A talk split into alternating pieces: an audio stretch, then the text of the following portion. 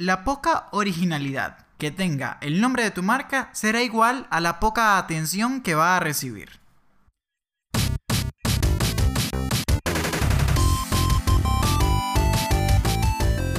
Bienvenidos al podcast de Escuela Geek, creatividad y estrategia digital donde aprendes y aplicas. El nombre de tu marca es el principal elemento de identificación y es al cual todo el mundo le va a adjudicar los adjetivos descriptivos, es decir, si es bueno, si es malo, la mejor, la peor. Y sea para bien o para mal, tenemos que elegir un nombre correctamente. Tenemos que saber toda la variedad de opciones que existen para elegir un nombre y todas las características que éste debe tener. Siempre hago relación a que el nombre de una marca es como el nombre de un bebé. Y eso obviamente con el tiempo se va a transformar el nombre del bebé como lo llaman en el liceo o secundaria. Si tienes un nombre feo, tú no querías que te nombraran en la lista. Exactamente así es el nombre de tu marca. Tiene que ser obviamente atractivo, para que suene bien, para que sea comercial. Imagínense por un momento que mi nombre de marca hubiese sido Juan Carlos Muñoz Morán. Es cero comercial, cero atractivo, y por eso yo me fui por Hey Social Geek. Obviamente es mucho más corto, tiene palabras que describen a lo que me dedico y lo que hago. El hey es para captar la atención y el social es obviamente porque soy súper sociable, trabajo en plataformas de redes sociales. Y el geek porque me gusta la tecnología.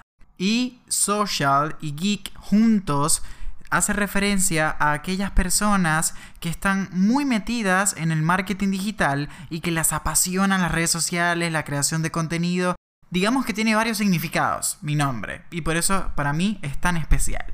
Si retomamos el ejemplo de mi nombre, imagínense por un momento que Juan, bueno, ok, es súper sencillo, es súper recordable, pero ¿cuántos Juan no hay en el mundo? Es como si todo el mundo se llamara Pepsi y fuese Pepsi Cola, Pepsi Lita, Pepsi Lote.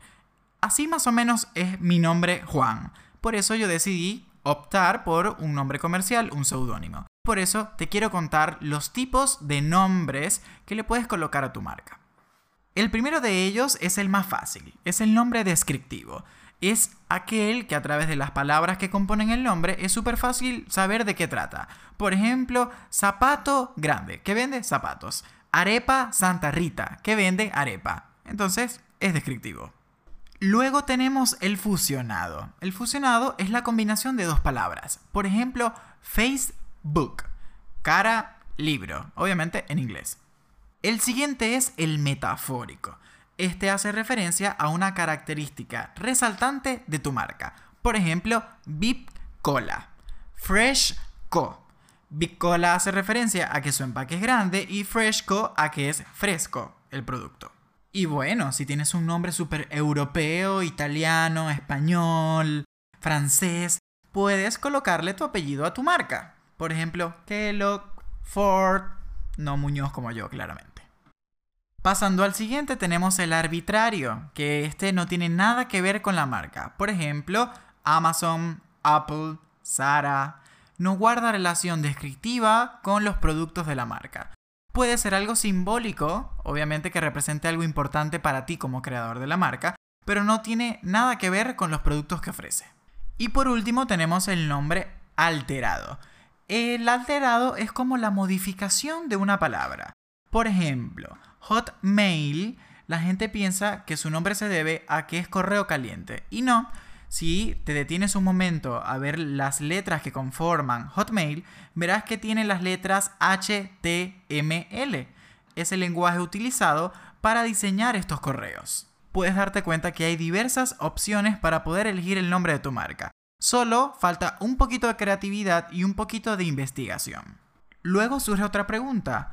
Juanqui, ¿debo cambiar el nombre de mi marca si siento que no es bueno y no engancha?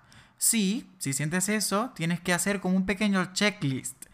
Piensa si el nombre de tu marca es comercial, si es fácil de recordar, si es sencillo, si puede ser graficado y puede tener una estética linda como logotipo. Ahí tú vas a descifrar si necesitas cambiarlo o no. Un pequeño ejercicio y como tarea para la casa que te dejo es el siguiente. Si necesitas crear un nombre nuevo, te voy a invitar a escribir 10 palabras relacionadas a tu rubro y 10 características de tu producto. Vas a intentar fusionar esas palabras y ver qué sale creativamente, una con otra o acompañarlas, no necesariamente alterar cada una de las palabras. Las puedes fusionar, puedes alterarlas, sé libre en la creatividad de cómo unes esas palabras.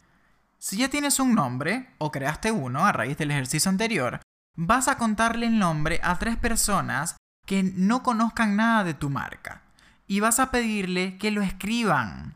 Y vas a ver si efectivamente es fácil de entender y es fácil de recordar.